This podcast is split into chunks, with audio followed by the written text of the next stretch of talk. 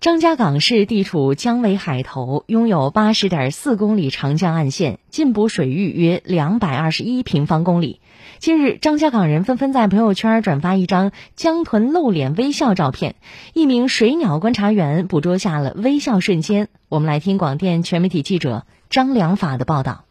日前，张家港沿江水鸟观察员邓玉在乐余镇沿江的一个长江支流的入口处。发现了四头江豚，它们在江面游弋，不时跃出水面。因为离得不远，他甚至可以听到江豚换气的声音。其中一头江豚探头在江面停留了两秒，邓玉迅速按下快门，留下了珍贵瞬间。然后我站在这个大堤的下面嘛，然后刚好看见那个有江豚过来，你可以听到它就是出水面换气的那个声音。江豚是见证长江生态变迁的活化石，随着长江大保护、长江进补。长江生态修复的推进，跟随江豚回来的还有各种鱼类。当地群众站在岸边就可以看到成群鱼儿在水中自由活动。渔民沈国华：我开船开了几十年了，现在呢生态好了，江豚出来就看到长江的那个鱼呢，品种也特别多，要花鲢呐、白鲢呐、杂鱼啊。但有时开出来之后后面直跳，后面跳的翻腾呢。